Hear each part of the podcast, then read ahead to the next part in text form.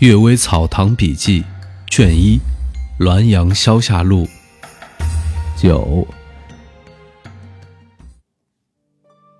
何必如此？有个老仆人庄寿说，过去服侍某官，看见一个官儿，天快亮时就来了；又一个官儿接着而来，都是至交，看样子好像是秘密传递消息的，一会儿都走了。主人也叫人驾着马车出门，到傍晚才回来，车微马疲，十分困乏。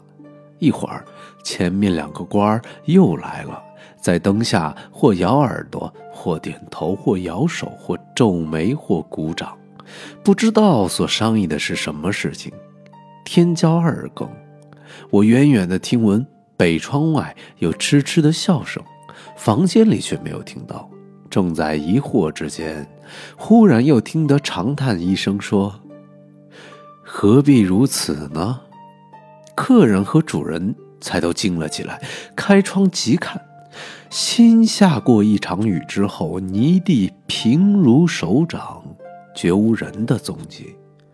大家都怀疑是我在说梦话。我当时因为主人禁止不要窃听，回避站立在南面屋檐外的花架下，实在是不曾睡，也不曾说什么，究竟也不知道他是什么缘故。尊童吟诗。永春有个叫邱二田的举人，一次偶然歇息在九里湖的路旁。只见一个孩童匆匆骑牛而来，到邱二田面前站立了一会儿，就朗声吟诵道：“来冲凤羽来，去踏烟霞去。斜照万峰青，是我还山路。”邱二田感到很奇怪，一个乡村孩童怎么能说出这样的话来呢？凝神思索了一会儿，正要询问。只见戴着斗笠的孩童身影，已经隐现在半里以外的树林中。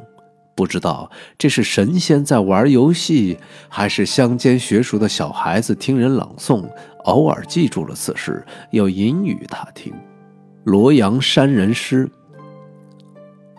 莆田有个叫林佩的教育，因为在台湾任职奉满北上，到了涿州南边，下车小便。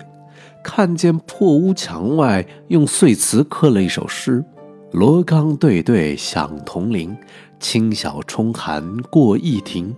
我自垂鞭玩残雪，驴蹄缓踏乱山青。”署名是罗阳山人。林佩念完了诗词，自语道：“诗还有点意思。罗阳是什么地方呢？”只听那破屋里传出声音说。看那诗句，好像是湖广一带人。林佩进屋观看，只见满屋尘土，遍地败叶，并无人影。他知道遇到了鬼，就警觉地登车离去。自那以后，老是觉得心情郁郁不舒服。不久，他竟去世了。